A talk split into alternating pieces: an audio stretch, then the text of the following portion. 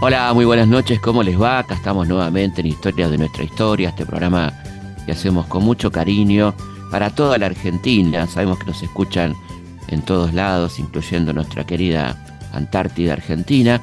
Así que les mandamos un abrazo cordial a todas y a todos. Eh, y hoy vamos a, recordar una entrevista que le hicimos a Fanny Edelbaum, una histórica militante social argentina, una mujer que estuvo en todas las grandes luchas del feminismo, en la guerra civil española, bueno, cosas interesantísimas, una recorrida por las luchas sociales argentinas de una mujer que no hay que olvidar, la querida Fanny Edelbaum. Historias de nuestra historia, con Felipe Piña. Bueno, Fanny, ¿cuáles son sus primeros recuerdos en torno al movimiento obrero, a la militancia? Quizá el primer recuerdo, yo tenía 6, 7 años, vivía en San Francisco, en la provincia de Córdoba, y hubo una gran huelga de obreros ferroviarios. Y mi recuerdo entonces es el puente que dividía en dos. El pueblo, entonces pueblo, ahora es una ciudad, por las líneas del ferrocarril, con los soldados montados para reprimir a los trabajadores. Esa es la primera imagen y una imagen que no he, no he perdido nunca. Yo tenía un tío socialista y él me llevaba a las manifestaciones de los socialistas, imagínense que podía entender yo. Pero sí me conmovió profundamente aquella imagen de los soldados apuntando a los trabajadores. Ahora hay que correr algunos decenios. Y para mí los años 30, 40 fueron de un gran desarrollo del movimiento obrero. Claro, se iniciaba un proceso de industrialización del país, ¿no es verdad? ¿Cómo se incorporó usted al Partido Comunista? Yo me incorporo al Partido Comunista a través del Socorro Rojo. Socorro Rojo era una organización internacional de los comunistas que se dedicaba esencialmente a la solidaridad con los obreros, con los dirigentes políticos encarcelados. Y en aquellos años, cuando yo me incorporé, años 30, eh, estaban las cárceles llenas de obreros y políticos, anarquistas y comunistas fundamentalmente, las primeras víctimas de la primera dictadura militar.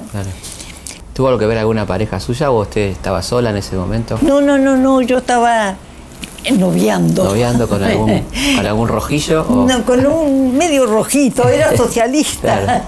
¿Qué le decidió integrarse al comunismo y no al socialismo, por ejemplo? por consejo de él. Era el periodo en que la juventud izquierda socialista, la revolucionaria, era expulsada del Partido Socialista, se formó el Partido Socialista Obrero, toda esa camada se integró al Partido Comunista y entre ellos estaba mi compañero. ¿Usted recuerda la huelga del 35, la huelga de la construcción? Oh, ¿cómo, fue aquello? Impresionante. No fue una huelga solamente de la construcción, fue una huelga del pueblo, fue una huelga de masas, de una dimensión, realmente es de esas huelgas que no, no se han repetido, me parece, en el país, a excepción del, Córdoba, del Cordobazo quizá.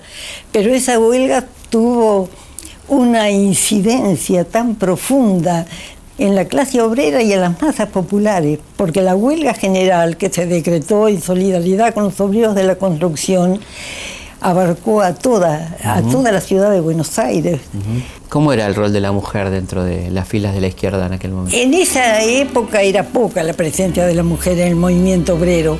Yo diría que eran más las esposas de los trabajadores, identificadas profundamente. Recuerdo la huelga posterior, la huelga ferroviaria, que en la zona de, en la provincia de Santa Fe, exactamente en Laguna Paiva, las mujeres ocuparon las vías e impidieron que los crumieras intervinieran en la, en la movilización de, los ferrocarriles. Había una contradicción entre el pensamiento progresista, digamos, y, el machismo también en la izquierda. ¿Había machismo en el pensamiento de izquierda o en la práctica política? Sí, sí, sí, evidentemente, evidentemente. Así como en la Alemania de fines del siglo XIX los obreros se oponían a que las mujeres ingresaran al trabajo, así aquí también, ¿no? Los obreros se oponían a que las mujeres ingresaran al trabajo, así aquí también, ¿no? era una, doble lucha, digamos. Absolutamente, absolutamente. El machismo era poderoso y sigue siéndolo. Cuénteme un poco cómo fue que usted va a, colaborar con la República, a pelear por la República en 1936. el, em, ese movimiento adquirió aquí una magnitud mm, quizá inesperada yo diría inesperada porque no tuvimos la dimensión de la significación de esa guerra. Nosotros sabíamos, mi esposo y, otros compañeros, habíamos constituido el patronato de ayuda a las víctimas de la represión española cuando la gran huelga de mm, los mineros del 34 en Asturias. ¡Viva España! ¡Viva España! ¡Viva España!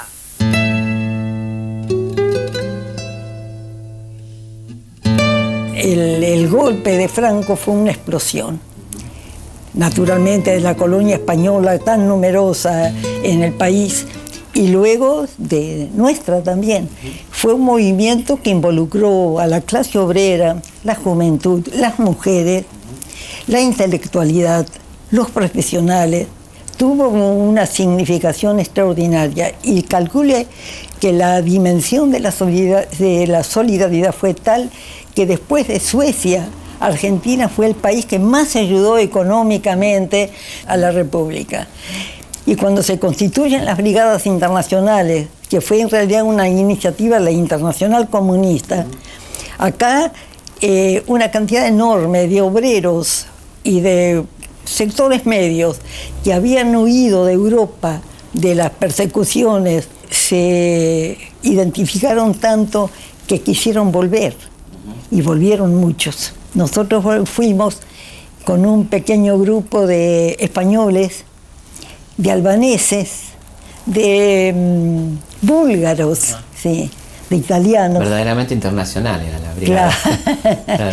Sí, y la verdad que fue una experiencia conmovedora, extraordinaria, porque nos permitió mm, apreciar los valores profundos del pueblo cuando defienden una causa justa. Fuimos directamente a Madrid. Madrid tuvimos que salir porque los bombardeos eran tales que ya el gobierno se había trasladado a Valencia.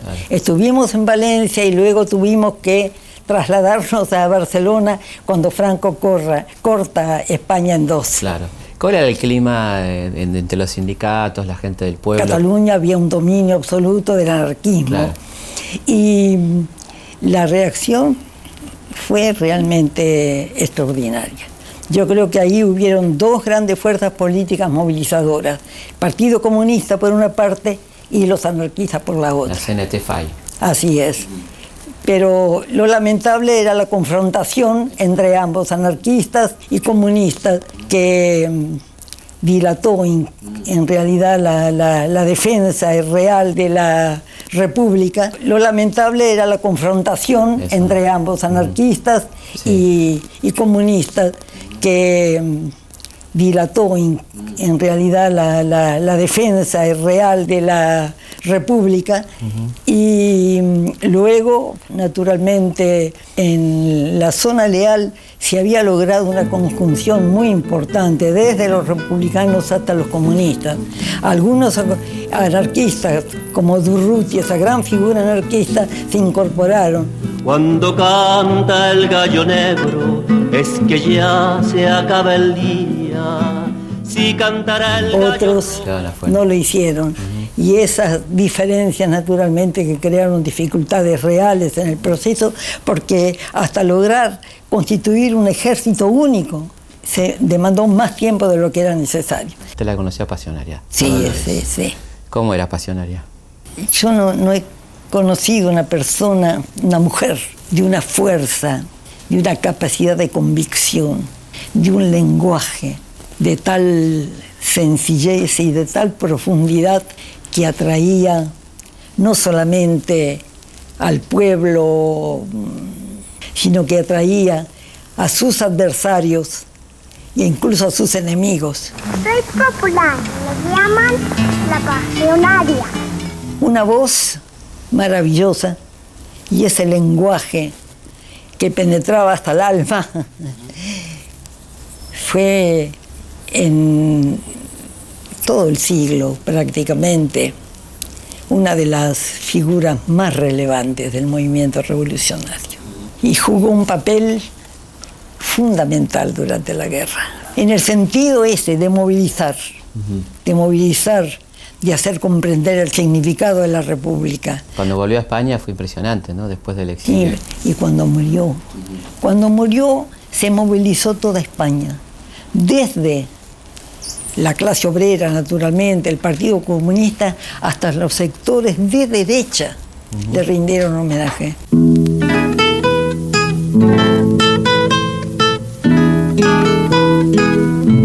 ¿Qué se perdió en, la, derrota de España? ¿Qué, perdimos? Perdimos parte del futuro, yo creo. A la huelga, compañero, no vayas a trabajar. Deja quieta la herramienta, que es la hora de luchar. A la huelga 10, a la huelga 100, a la huelga madre yo voy también. Felipe Piña hace Historias de nuestra historia por Radio Nacional, la radio pública. La Guerra Civil Española fue una lucha fratricida que enfrentó familias y amigos.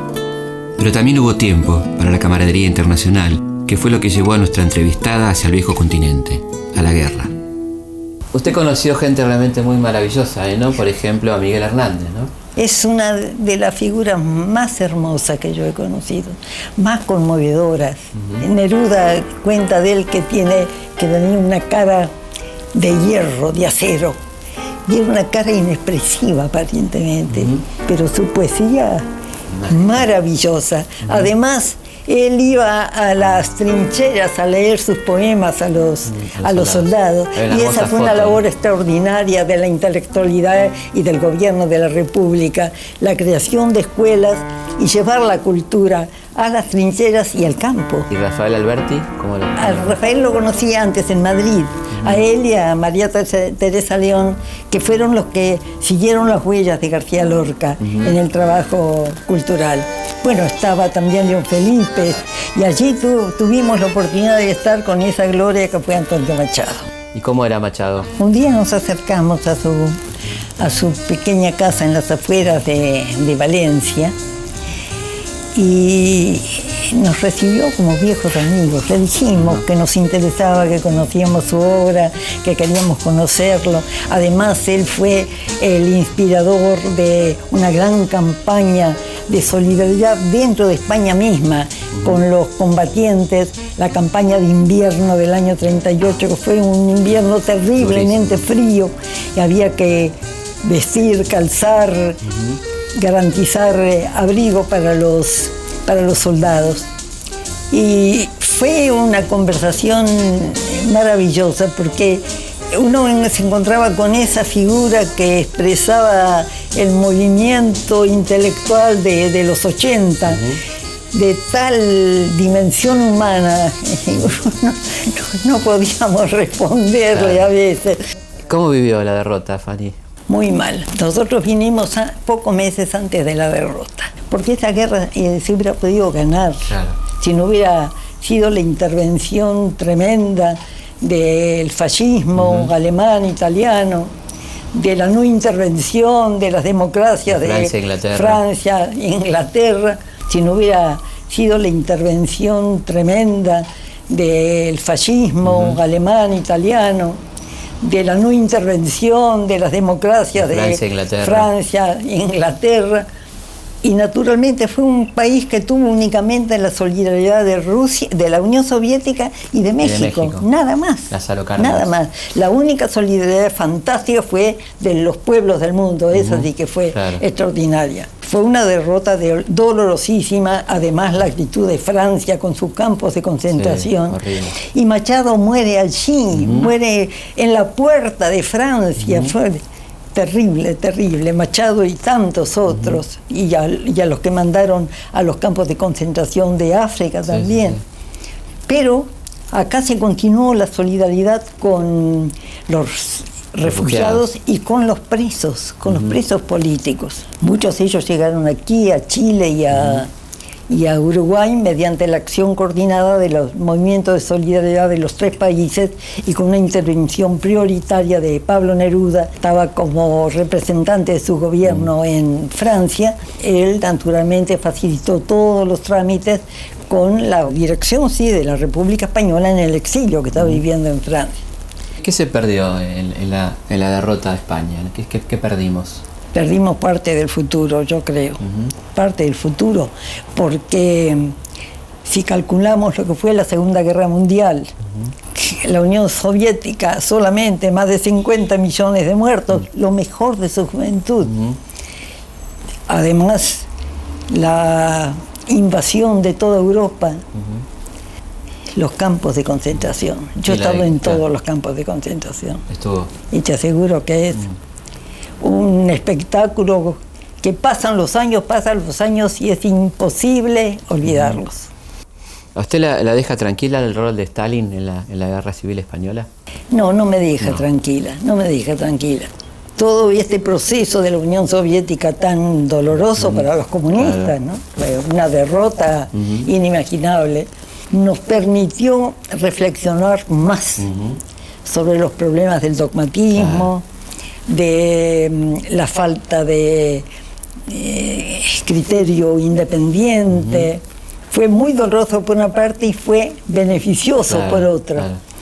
Pero eso no significa, me parece a mí, descartar absolutamente aspectos positivos de la política de Stalin, sobre todo en la Segunda Guerra. Historias de nuestra historia. El peronismo y la izquierda no tuvieron diálogo. En la sección especial de la Policía Federal, socialistas y comunistas eran torturados. Con el tiempo, la izquierda entendería que debía acercarse al peronismo porque allí estaba el pueblo, porque el pueblo respondía a esa figura que los encandilaba, que los cobijaba y les solucionaba los problemas. Eva Perón. ¿Qué le pasó a los comunistas cuando apareció en el horizonte argentino el coronel Perón? Yo creo que nosotros tuvimos en un determinado momento una calificación incorrecta de Perón. Aquello del, del nazifascismo. Sin que eso significa que hubieran algunos rasgos en relación con la solidaridad, digamos, con los jerarcas nazis que se ubicaron en este país. Votando por esa fórmula, el pueblo derrotará al eje nazi-fascista en la República Argentina. La política de Perón, a nuestro juicio, también se da en un momento muy particular de la vida política nacional e internacional. Perón tiene eh, la posibilidad de un desarrollo económico y una política de bienestar social para la masa trabajadora que le permite conceder una serie de gratificaciones, de beneficios, etcétera, que la situación real del país le permitía. Hay que decir que hasta ahora nunca ha habido una distribución tan correcta de la riqueza como en la época de Perón. Eso es indudable. Pero había algunos rasgos también, nosotros fuimos perseguidos. Contra la peligrosa infiltración de teorías tan disolventes como destructoras, la policía de la capital ha organizado la sección especial, la de represión del comunismo. Numerosos allanamientos y detenciones han revelado la existencia de diversas publicaciones comunistas distribuidas en todo el país. La policía dispuso recientemente, para arrancar de cuajo el mal que amenazaba minar nuestro medio social, la destrucción de cientos de miles de libros y folletos de propaganda. Así combate ese peligro social el actual gobierno de la nación. Había un discurso antiimperialista que penetraba en las masas, pero había una política que no se correspondía con ese discurso. Había un discurso anticomunista también, ¿no? Vaya si lo era, hubo un discurso anticomunista también. En la Argentina no puede ni debe penetrar el comunismo. Toda medida de represión será siempre justificada frente a los intentos disolventes de los principios de religión, de familia y de patria en la fraternal y progresista sociedad argentina. ¿Y Eva cómo le cae? Yo creo que Eva jugó un papel indudablemente importantísimo en ese periodo. Eva tuvo un discurso, yo diría, de tipo patriarcal donde se exalta esencialmente a la familia el valor de la mujer, su abnegación, su papel de madre. Lo interesante es que cuando se desarrolla el proceso de industrialización que se da eh, en los primeros años del gobierno, estimula la incorporación de la mujer al trabajo. Y cuando eh, ese proceso va en decadencia y se plantea el tema de la productividad, entonces retrocede nuevamente al papel de la mujer como madre. Venimos a ser las, misioneras del general, como dicen las descamisadas, y donde hay una misionera, mi general, hay una mujer. Que las mujeres cuando amamos, sabemos amar, mi general. Pruébenos cuando quiera, mi general. Las mujeres argentinas lo quieren tanto y están dispuestas a hacer cualquier cosa con Perón y el general es tan grande que sin habernos probado ya estamos dispuestas a perder mi generación. Yo creo que mm, hubiera podido ser una muy gran figura si su objetivo hubiera sido mm, transformador, digamos, ¿no? No lo fue, lógicamente, respondía a los intereses de clase de ese momento de la República, del desarrollo histórico nuestro, pero que haya tenido una gran eh, influencia, eso es evidente. Que no, que no, paloma no, que sí que no trabajo yo.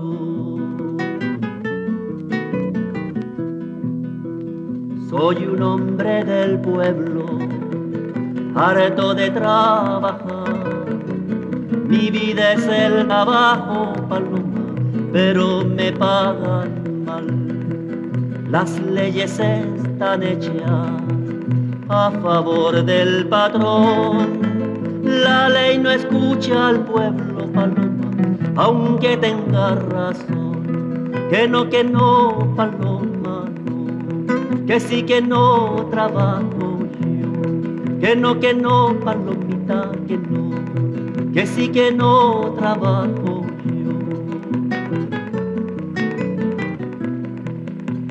el deber del trabajo, dicen que tengo yo. De mis deberes hablan paloma, de mis derechos no. Pero nos uniremos contra la explotación, la fuerza de los hombres paloma, siempre será la unión. Que no, que no, paloma, que sí que no trabajo que no, que no, palomita, que no, que sí que no trabajo yo.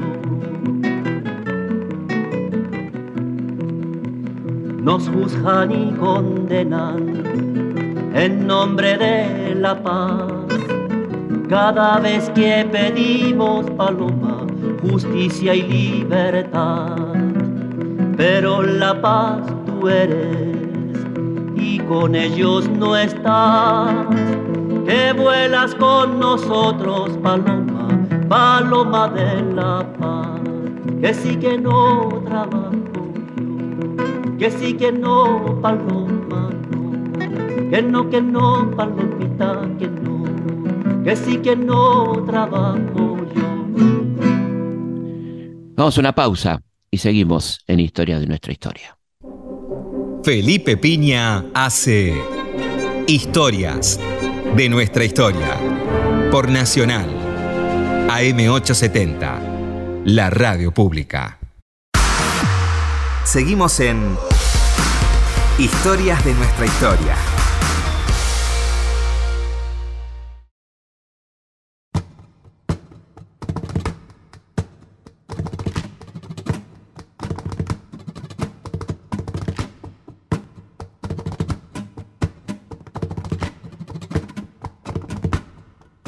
Seguimos en Historia de nuestra historia, con este lindo recuerdo a la querida Fanny, la verdad que fue muy emocionante entrevistar a esta mujer, la verdad que una, una parte esencial de las luchas argentinas. Y les cuento una anécdota que, que la define. Cuando fuimos a hacer la nota era un equipo grande de filmación y ella se disculpaba por no tener lugar en su humilde departamento de San Telmo. No había lugar para tanta gente en ese austero, pequeño departamento de Fanny en el barrio de San Telmo. Una hermosa persona, además de una gigantesca luchadora. Les recuerdo nuestras vías de comunicación, como siempre nuestro mail, consultaspigna.gmail.com, también nuestra, nuestro Instagram, que es arroba felipe.pigna, y por supuesto la página de Facebook, Felipe Pigna, página oficial. Historias de nuestra historia, con Felipe Piña, por Nacional, la radio pública.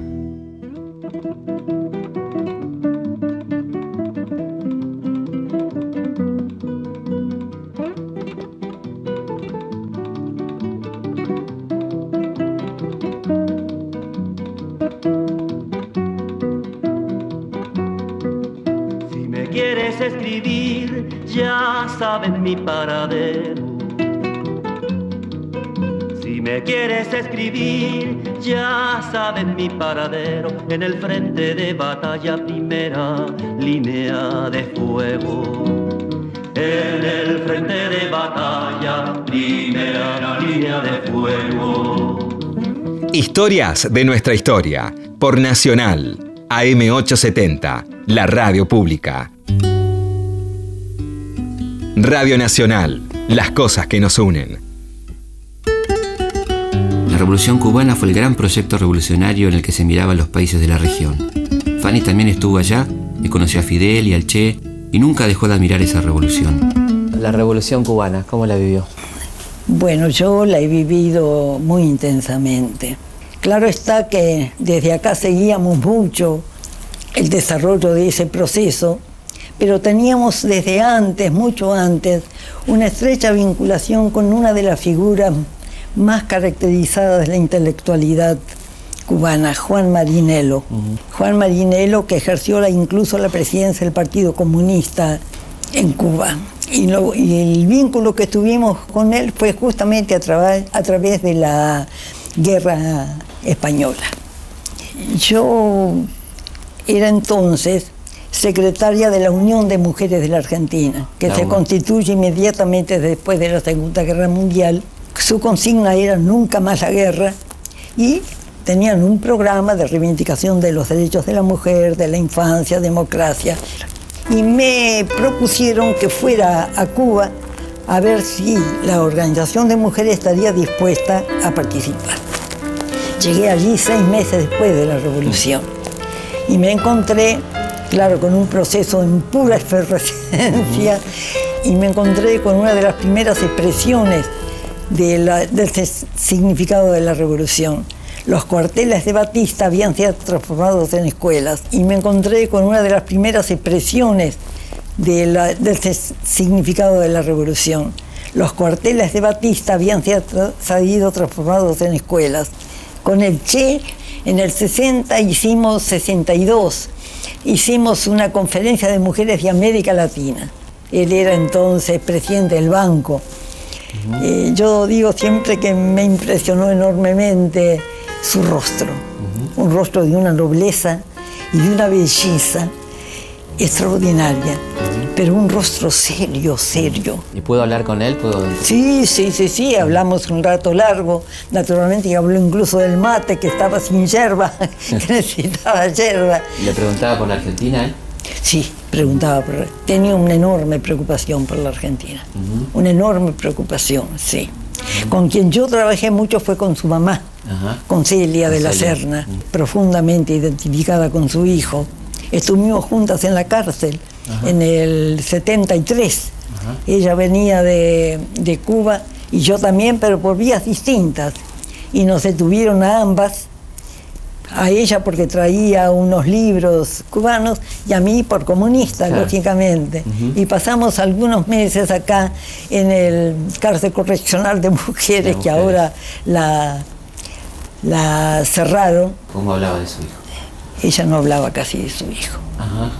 No hablaba casi de su hijo. ¿Por qué? No sé, no sé si sería pudor o qué. Y ahora, señora, que las noticias procedentes de Cuba indican que todo parece estar a punto de resolverse a favor del movimiento 26 de julio, ¿Cómo ha recibido usted esas noticias procedentes de Cuba?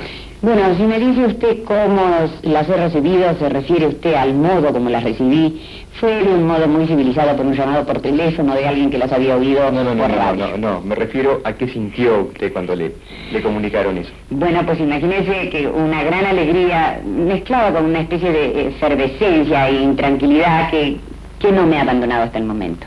Pero la, la devoción uno la, la percibía aunque no hablara de él, ¿no? No hacía falta, digamos. No hacía falta, no, no hacía falta. ¿Puedo conocer a Fidel?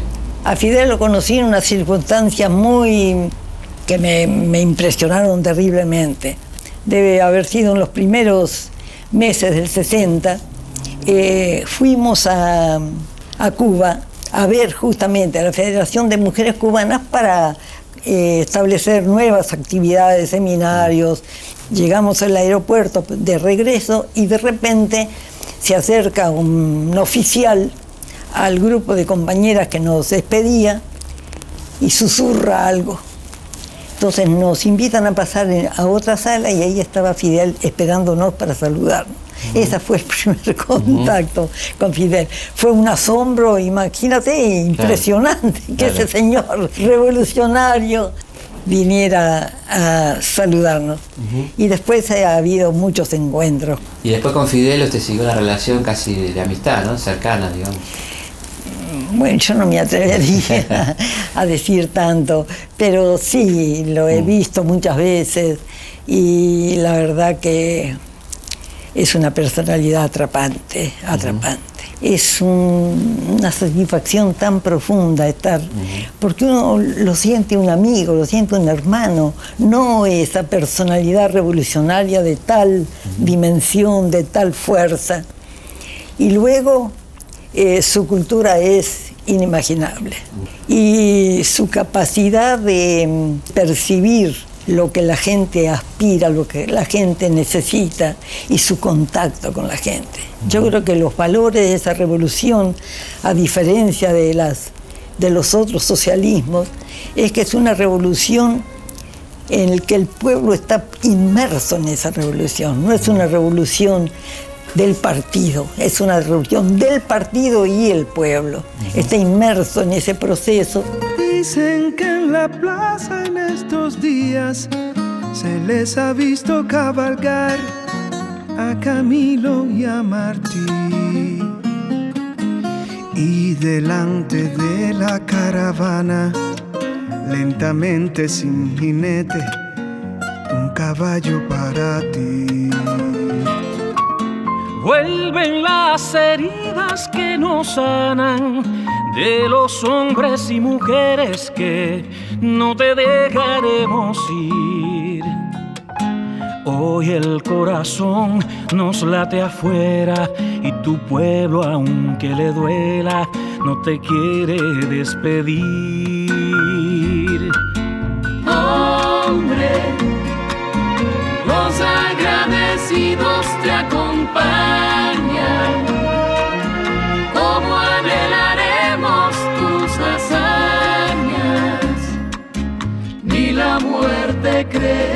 Que se apoderó de ti.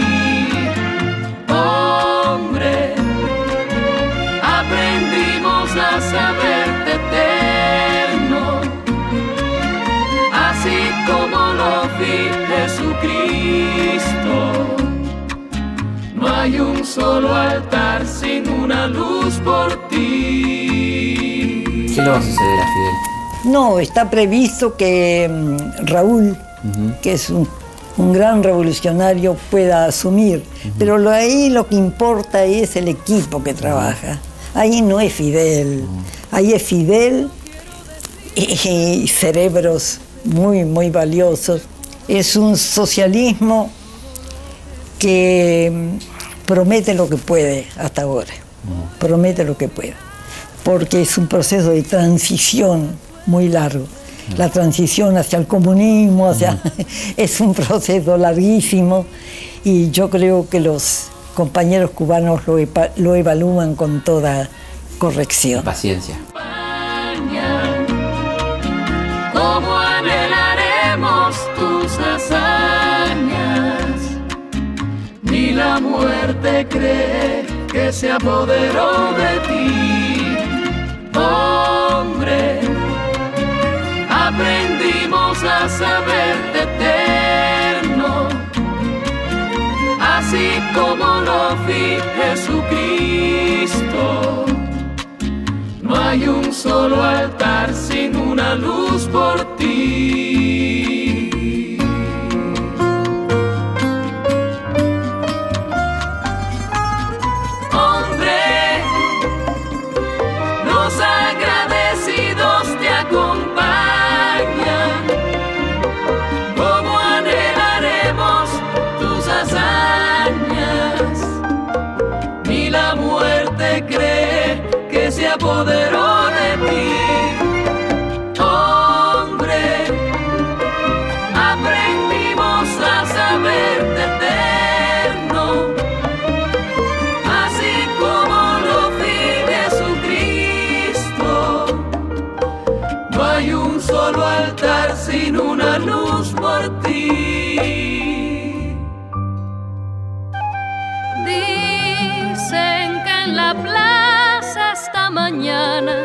Ya no caben más corceles llegando de otro confín. Una multitud desesperada de héroes de espaldas aladas que se han dado cita aquí. Y delante de la caravana, lentamente sin jinete, un caballo para ti.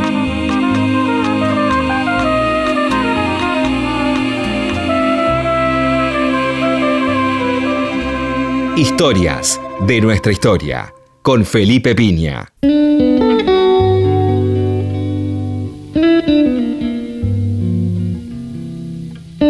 ¿Usted lo pudo conocer a Salvador Allende? Lo he conocido y, y hemos trabajado en el tema de la mujer. Sí, sí.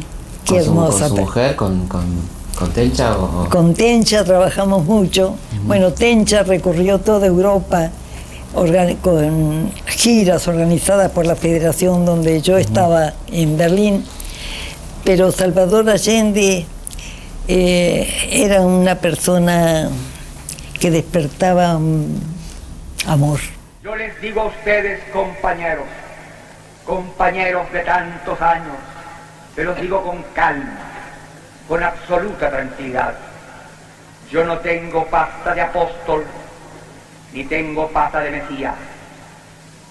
No tengo condiciones de mártir. Soy un luchador social que cumple una tarea, la tarea que el pueblo me ha dado.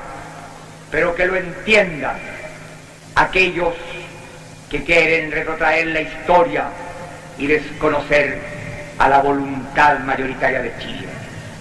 Sin tener carne de mártir, no daré un paso atrás y que lo sepan, dejaré la moneda cuando cumpla el mandato que el pueblo me diera.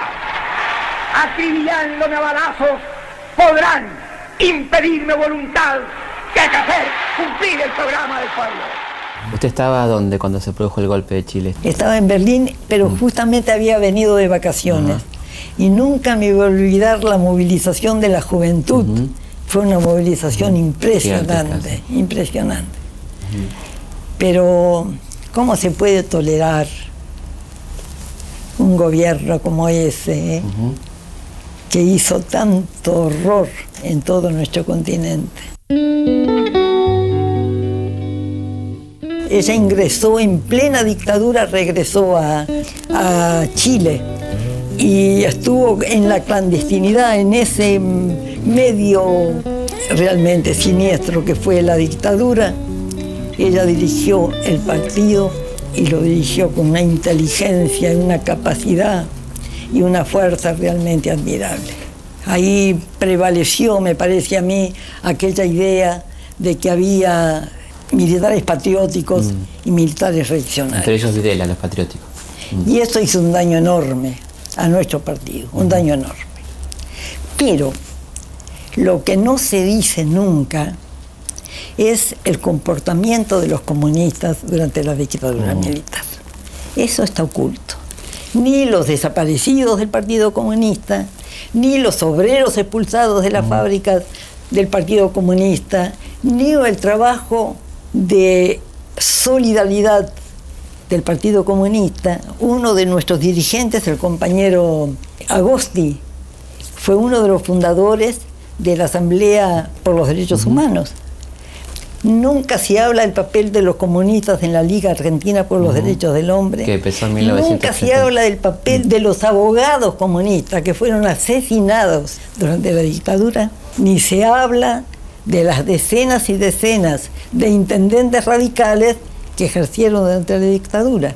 Tampoco se habla de Américo Gioldi, dirigente del Partido Socialista Democrático, que fuera embajador en Portugal. Que yo entiendo en primer término que he sido siempre partidario del proceso, lo he considerado una necesidad, pero por mi parte he insistido en decir que me parece que todavía no ha, aclarado, no ha quedado claro en qué consiste la cosa. ¿Qué es la cosa? ¿En qué consiste la cosa? Pero puede ser que haya habido una diferencia notable entre la militancia y la conducción del partido. Bueno, yo creo que la conducción del partido se erró, Claro. Erró evidentemente, pero la militancia jugó un papel enorme en la resistencia y en la lucha contra la dictadura.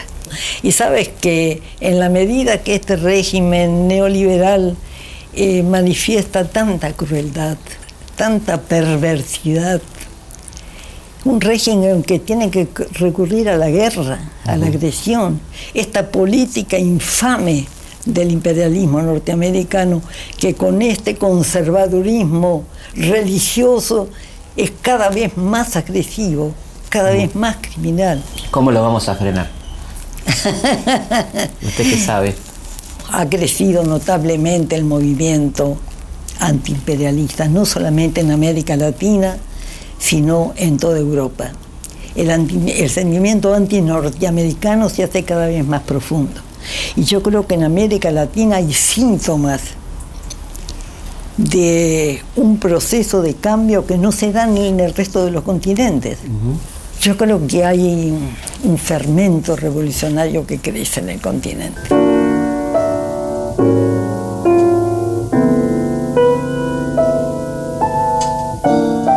Y finalmente, ¿cómo ve la Argentina hoy?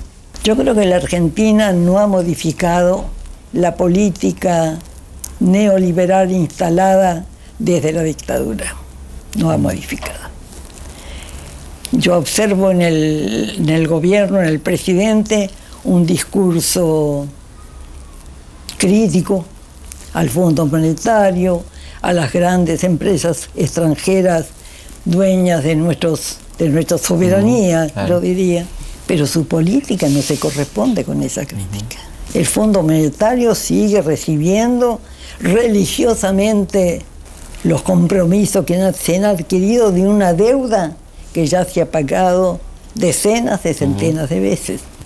Entonces, en un país donde se desarrolla el asistencialismo como un elemento de contención de las demandas populares, yo no advierto que acá se haya modificado de ninguna manera la política económica que rige el neoliberalismo. ¿Qué rol este, le asigna usted al pensamiento de Marx en el siglo XXI? ¿Sigue vigente? Evidentemente sí. El pensamiento de Marx, el pensamiento de Engels, el pensamiento de Lenin, y yo creo que hay que agregar a eso el pensamiento de Mariátegui, el de Gramsci, el del Che, el de Fidel, es decir, no reducirlo al pensamiento de los grandes teóricos del siglo XIX y principios del siglo XX, creo que la única solución es la del socialismo. Un socialismo que no tiene, como decía Mariátegui, que debe ser creación del pueblo. De cada pueblo. Y eso es lo que nos ha enseñado la derrota de la Unión Soviética y de todos los países del este.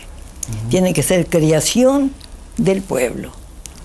Y eso es lo que nos ha enseñado la derrota de la Unión Soviética y de todos los países del este. Tiene que ser creación del pueblo. Y cada país tendrá que desarrollar su socialismo de acuerdo a sus raíces históricas, a su cultura. Tiene que desarrollar de acuerdo a su identidad nacional, ¿no es verdad? Y no a repetir eh, automáticamente como ocurría en la República Democrática Alemana, donde yo viví y donde hubo un desarrollo fantástico desde el punto de vista económico, un país pequeñísimo que llegó a ser en 40 años la séptima potencia industrial del mundo. Pero... ¿Con qué costo, no? Pero un país donde el pueblo no fue partícipe, ¿no? Entonces, esas son enseñanzas que naturalmente tenemos que aplicar. Me parece que no hay otra respuesta. No me parece, estoy segura. ¿Y eso la mantiene así vital, ese pensamiento? Sí. ¿La utopía? Sí, absolutamente. ¿Hay espacio para la utopía todavía en el mundo de hoy? Sí, en el sentido que le dio Fernando Birri en una frase que injustamente se me atribuye. En uno de mis libros yo cité una frase de él, diciendo que era de él, pero la gente me la atribuye a mí. Bueno, pobre Fernando, pero es de él la frase. Estábamos juntos en Cartagena de Indias, la bellísima ciudad de la costa colombiana, y dimos una charla juntos en, la universidad. Un poco al estilo de los, de los sobrinos del Pato Donald, o sea, cada uno empezaba la frase que el otro terminaba y así. Y al final charlando con los estudiantes uno se levantó y le preguntó a él, a él, no a mí, este, ¿para qué sirve la utopía? Y él, él respondió de la mejor manera, yo nunca, nunca escuché una respuesta mejor. Él dijo que esa pregunta él se la hacía todos los días. ¿Para qué servía la utopía? Si es que la utopía servía para algo. Dijo, porque fíjense ustedes que la utopía está en el horizonte. Y si está en el horizonte yo nunca la voy a alcanzar. Porque si camino 10 pasos, la utopía se va a alejar 10 pasos. Y si camino 20 pasos, la utopía se va a colocar 20 pasos más allá. O sea que yo sé que jamás, nunca la alcanzaré. ¿Para qué sirve? Para eso, para caminar. ¿Y con qué sueña cuando sueña? es gracioso. En los primeros años de mi militancia me parecía que el socialismo estaba en la puerta, en la puerta de casa. Ahora sé que esa utopía está lejos todavía, está lejos, está lejos. ¿Y cómo se imagina el día de la victoria? ¿Cómo se lo imagina? Porque todos lo hemos imaginado alguna vez. ¿eh? El día de la victoria eh, puede ser que sea como el día en que triunfó, triunfaron los aliados en la Segunda Guerra Mundial, o el día en que se liberó París, el día en que tuve la felicidad de, vivir a mis hijos, a mis nietos, a mis bisnietos.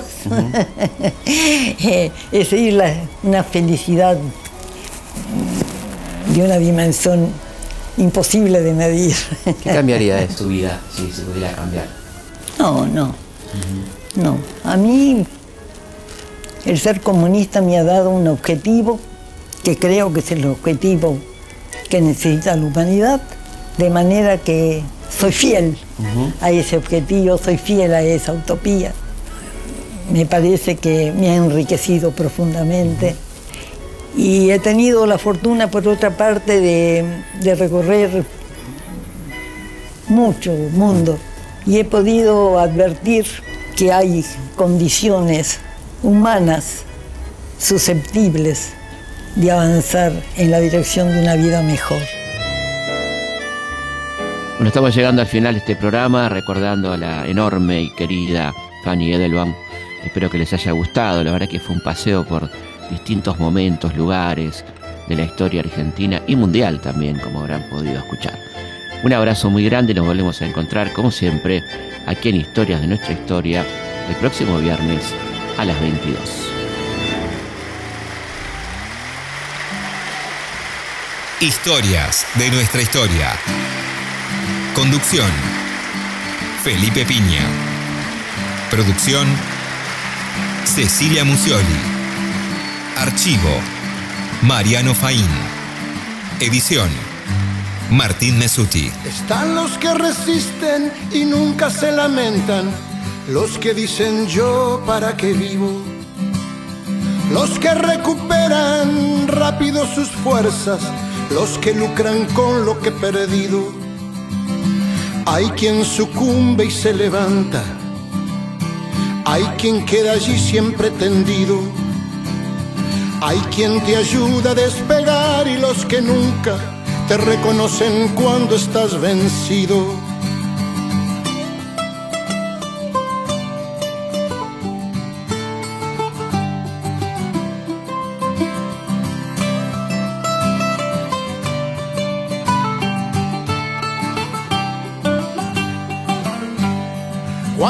Hay que piensan que es tarde para todo?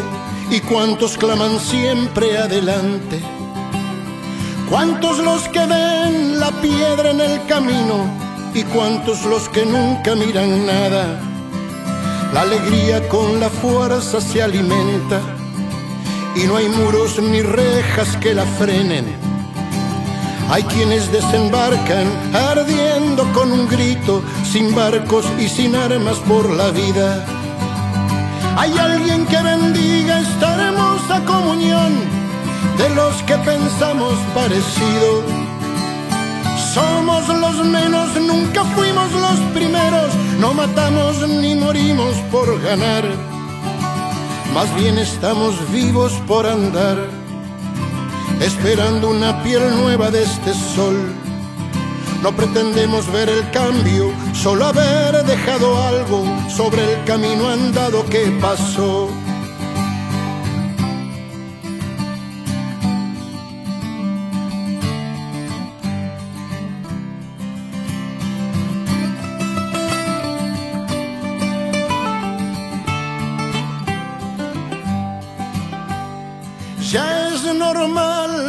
Chicos sin zapatos buscando comida en la basura.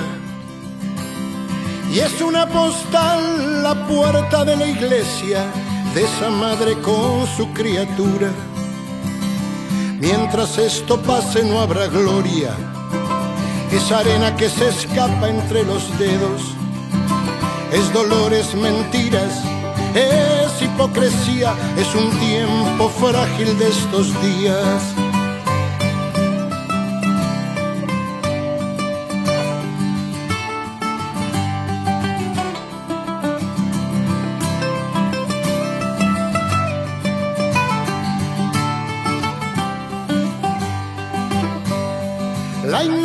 A veces puede con un pueblo y ganan tiranos y verdugos. Creemos que la historia se hizo en un minuto y todo lo vivido un mal sueño. A veces somos nuestros enemigos, ensuciamos las rutas y los ríos. Matamos en la guerra y en las calles hoy tenemos viejos monumentos de asesinos. Hay alguien que bendiga esta hermosa comunión de los que pensamos parecido. Somos los menos, nunca fuimos los primeros, no matamos ni morimos por ganar. Más bien estamos vivos por andar, esperando una piel nueva de este sol. No pretendemos ver el cambio, solo haber dejado algo sobre el camino andado que pasó.